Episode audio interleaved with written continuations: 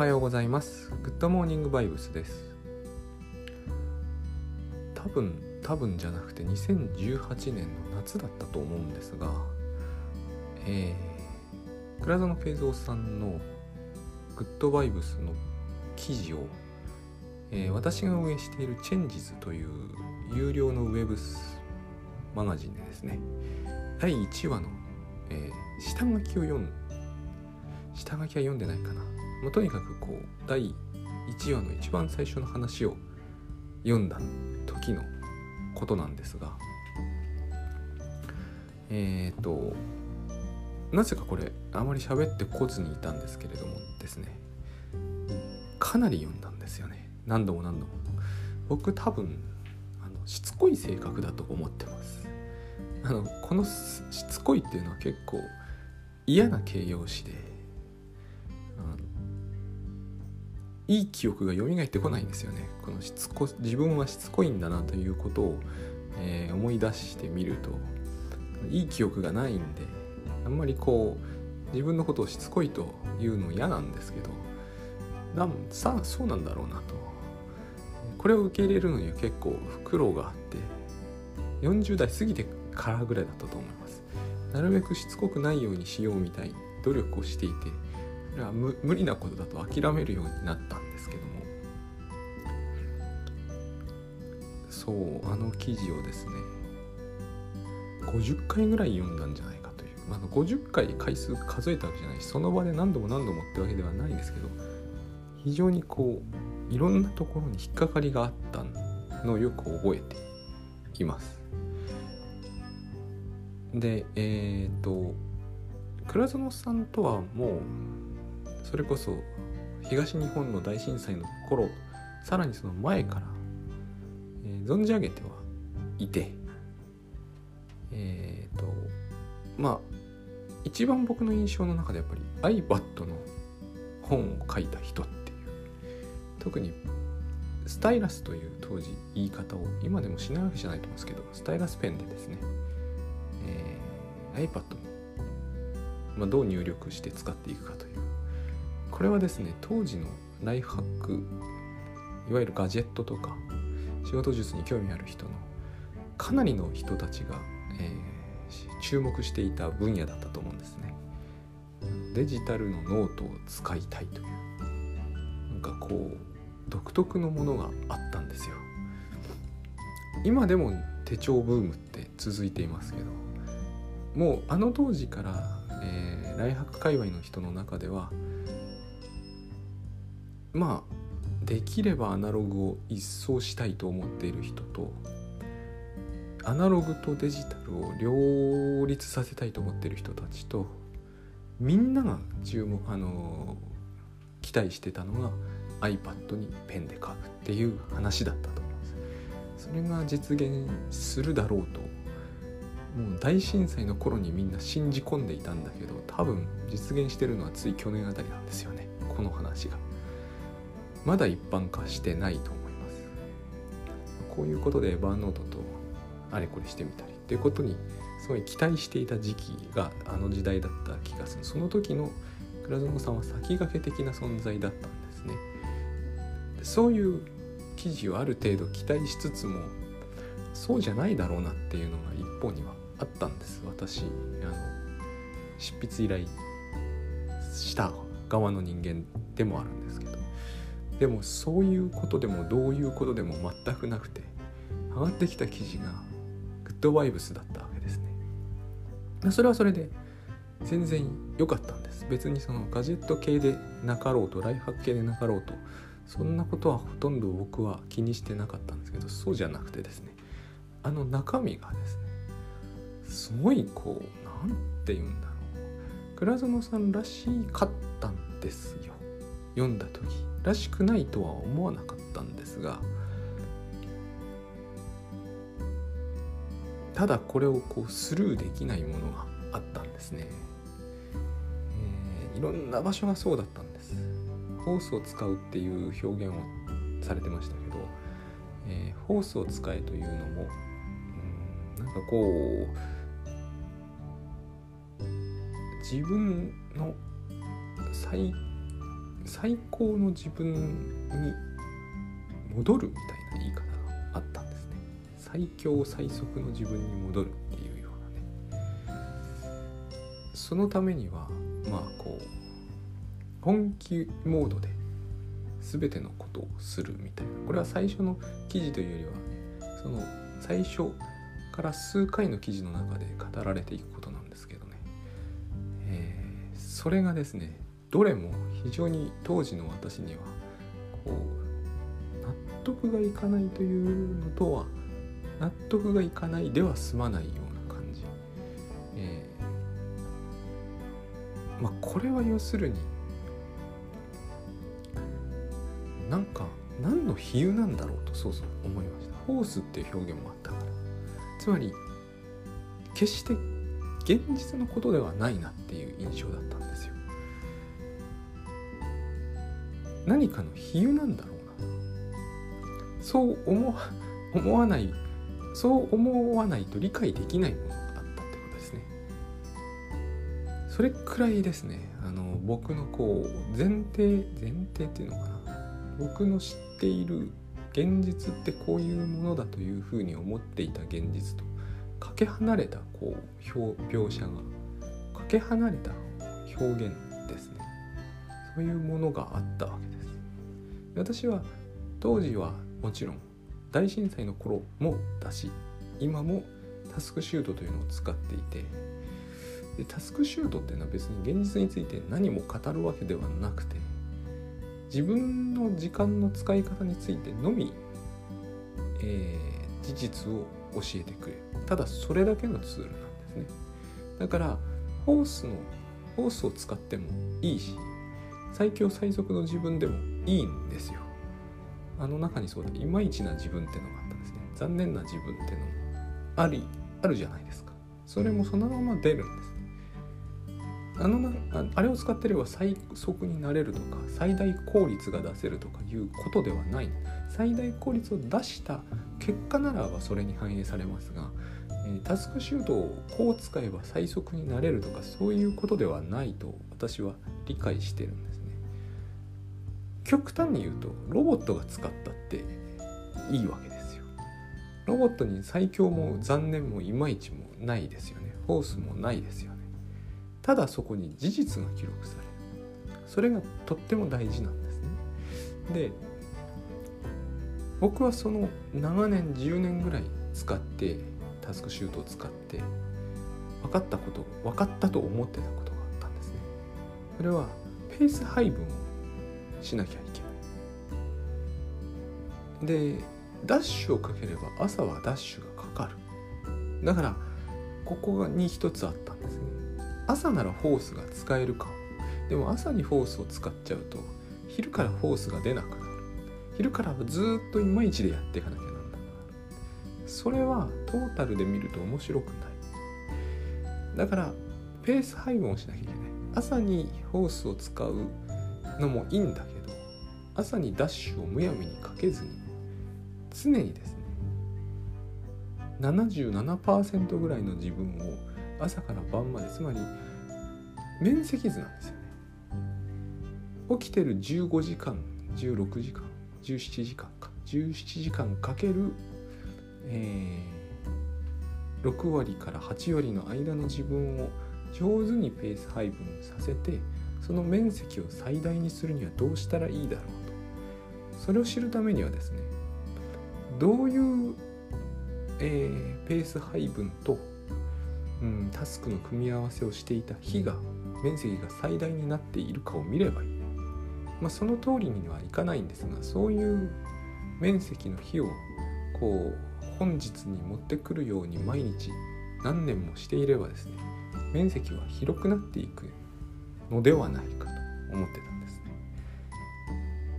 ところが私が倉園さんの記事を読んでみると常に全力疾走みたいな話に見えるわけですね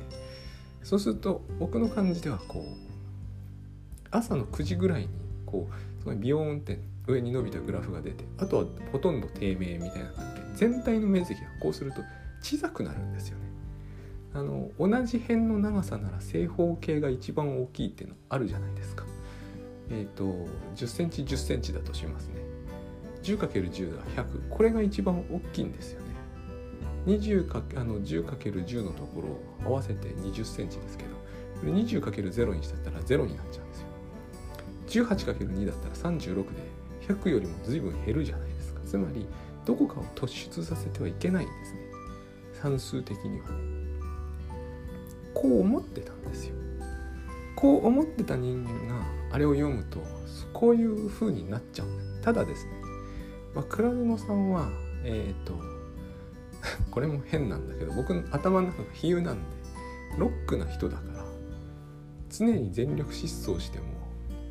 大丈夫なのかもしれない。それの理由はよくわからないんですよ、まあ、多分でもえっ、ー、と僕の僕あの音楽のライブって行ったことがなくてなんかただ、えー、大学のとか高校のとか、えーと、ああいうところに入ってみると明らかに僕からするとこう倒れそうになるエネルギーでみん。ながこうはしゃいでいて世の中にはこれができる人たちもいるん。だろうとつまりえっ、ー、と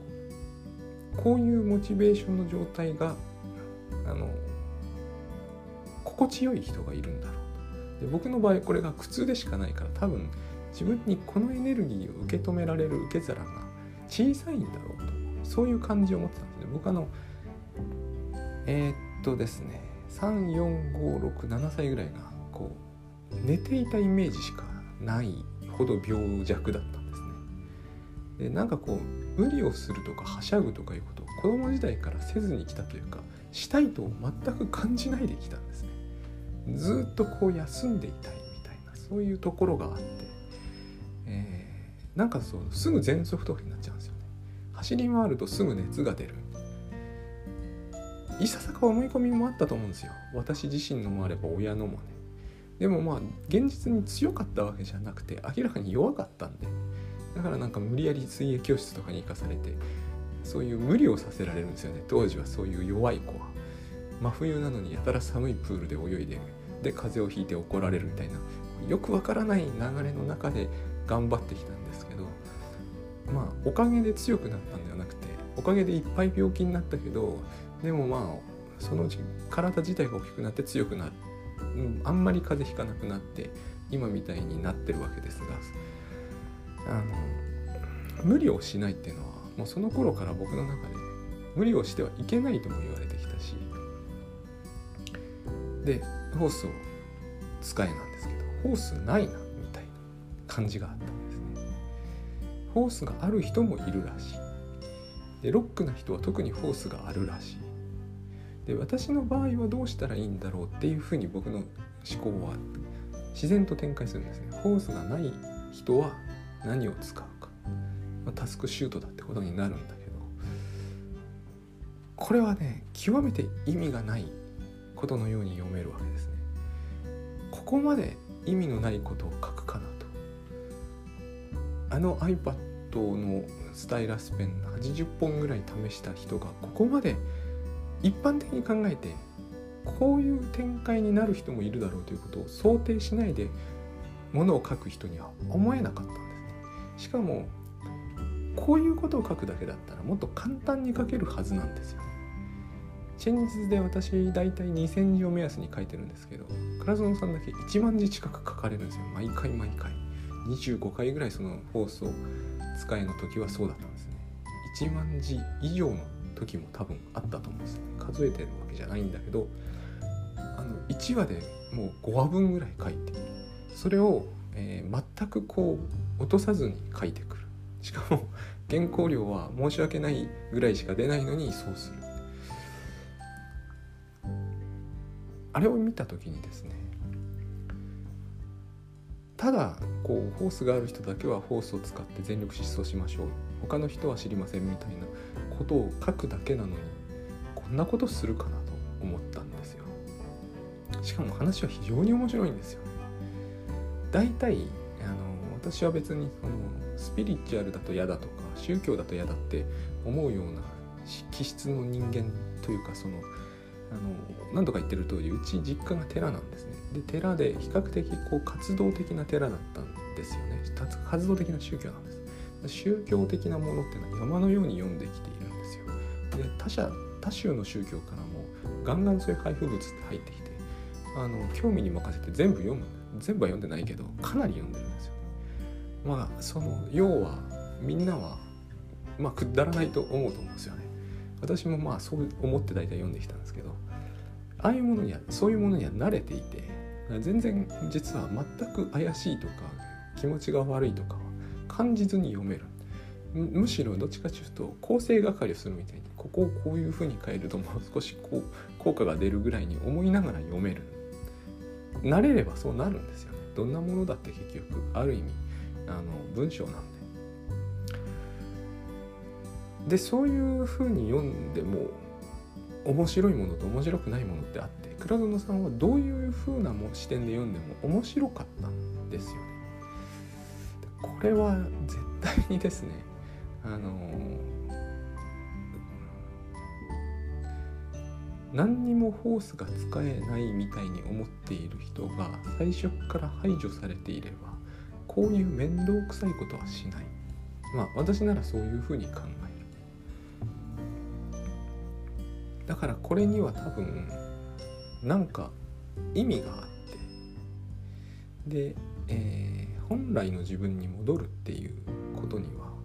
多分、比喩的じゃない意味があるんだろうなと。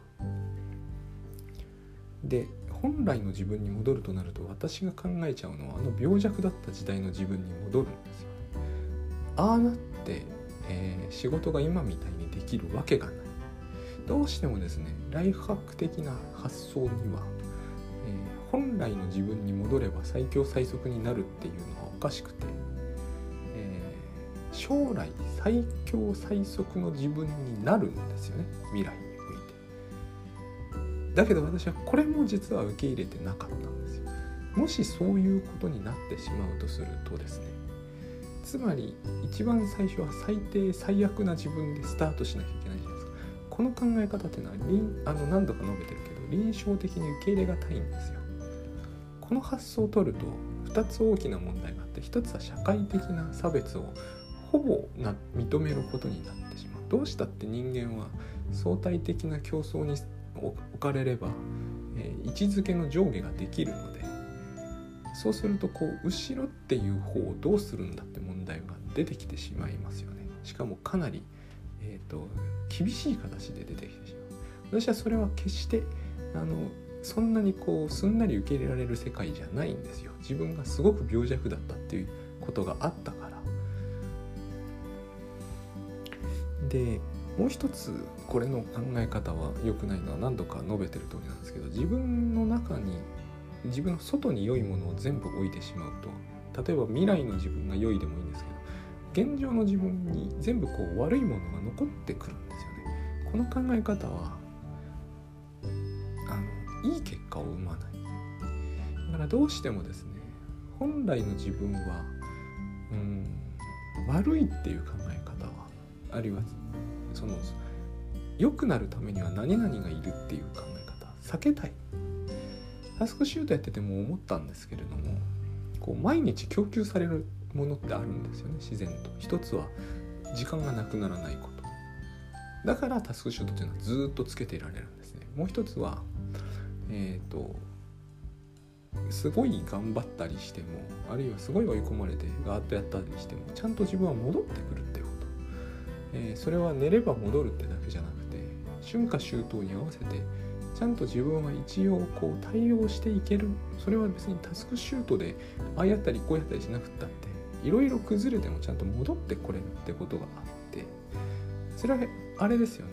外にいいものがあるからとかじゃないと思うんですよ。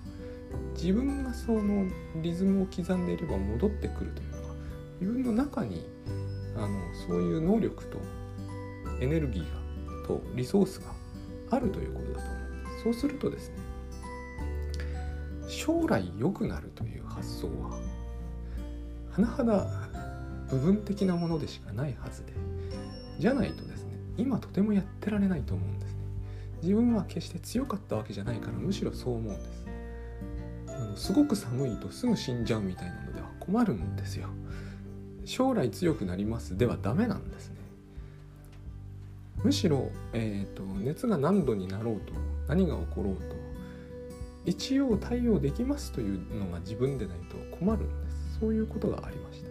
そういうことをもろもろ踏まえてみると本来の自分っていうのは良いものだそうすると本来の自分って自分の中ではどこにあるんだろうってことになるじゃないですか。これが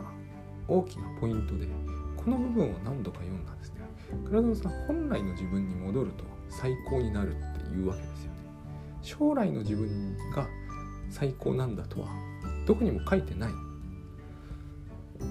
この種のこうフォースを使い的な話って大体将来に期待することになってるんですけどそういうわけじゃないんですね。で読めば読むほどそういうことではないってのが分かってくる。するとですねえっ、ー、と自分としてはとりあえずこれをやってみるしかないなと。そういうことになったわけですとりあえずこれをやってみることにまあしたわけですね。常に本気でやると。そうするとどうなるかと、えー、時間に関してはこれは極めて不思議なことだったんですけど早くなることがあるんですよ。部分的に速くなるのはわかるじゃないですか。本気でやってるんだから。ところがですね一日通して速くなるんですね。これがまず私のそれまでの感覚では到底納得のできない話だったんですね。でこの話を明日、えー、したいと思うんですけどもう一つ非常に不思議な現象が起きましてえー、と妻がですね私に対して怒る時は決まって早くしてよって言ってたんですね。で私はタスクシュート使ってたからこれ以上早くできないなっていうのがあってそこで結構険悪になってたんです早くしてよと言ってる時は怒ってる時であって本当は早くすればいいのかどうかは疑わしかったんです。で実際その通りなんですね。家事に関して今私は全て本気でやるという例のモードでやるように極力頑張ってるんですけど頑張ってるというより極力してるんですが早くしてよって一回も言われなくなったんですよ。で実際はどうなってるかっていうとこれは記録つけてると分かるんです。遅くなってるんですよ。家事に関して。は家事だけあのピックアップできるんですけどかかってる時間の平均が増えてるんですね。だけど妻は早くしてよと言わないんですよ。一つには人は他人に対して何を望んでるかは本当のところ分かってないところがあります。もう一つはですねえっ、ー、と早くしてよということを言われないようにするために早くすればいいってもんではないってこと。こういうことがあったんですよね。あったというかあるんですよ。ね今妻は大変機嫌がいいですね。こういう変化が起こる。こういうことっていうのはですねやっぱりこうタスクシュートで巻いて巻いて考えていてもできなかったんですよね。できずに2年も3年も過ごしててこれは早く知っときたかったなっていうのがあります。もう一つあって私糖質制限かなり厳しくかけてるんですけど自分これもその例の病弱だったっていうのがあるんですね。でうんとご飯って食べない。あのお米ね食べないんですけど、えー、今鎌倉で倉園さんとワークショップやってる時にもそうだったんですけど時々食べるようになったんです。これは、えー、ここ最近のことなんですけど食べるとですね僕てきめんに出てたんですよ。今までアトピーなんですけど、えー、アトピーっていろんな出方をするんで難しいんですけど表現が。血が出るんですよ僕の場合はね。でこう一二両日のうちには出る。大概の場合は当即日出るんですよ。出ないんですよね。特に米はダメだったんですよ。米と果物は絶対ダメだったんですけど今果物って毎日食べるんですけど出ないんですよ。でなんとなくなんですけど出なくなったんじゃないかなって思ったんですね。倉園さんも見てるんであの僕米食べたのを何度か目撃している人がいると思うんですけどこれ多分今年にしか目撃した人いないと思うんですよ。で出ないんですよね。すごい不思議な感じがします。これはここ8年ダメでしたから。体質が変わったのかもしれないしいろいろ考えられることはいろいろあるとは思うんです。でも僕の中ではグッドバイブスしかないんででグッドバイブスでも無理やり説明しようと思えばできるんです。多分これは無理やりな説明でしかなくて意味ないんですけども。不安がほとんどない生活なのでこれは。不安というものを抱かないことに決めているのでこれが大きいかなと。お米食べる不安じゃないですよ。それはそれそれはもちろんないんですがそうじゃなくて一日を通して不安がないのでこれが多分違うなと思います。あの意味のないことを言えばですね血中アドレナリン濃度が薄いはずです今の僕は。それは大きいかもしれないなっていうのはあります。でもこれは薄くしようでは薄くできないので不安になるのをやめようで現に不安になるのをやめないとダメなのでもともと私はタスクシュートずっとやってるんで先のことについているあれこれ考えて不安になるのは無駄だとは思ってた。んですそれで減らすことやなくすことはできないですからね。あのとあのハプニングただ今はそれは無駄なんだけどできなかったんですよね。不安になり同士だった。んです今は不安になるということ自体がないんですよね。まずこっちを先になくしてるんでタスクシュートでどうこうっていうことではなくただ不安にならないということに決めたので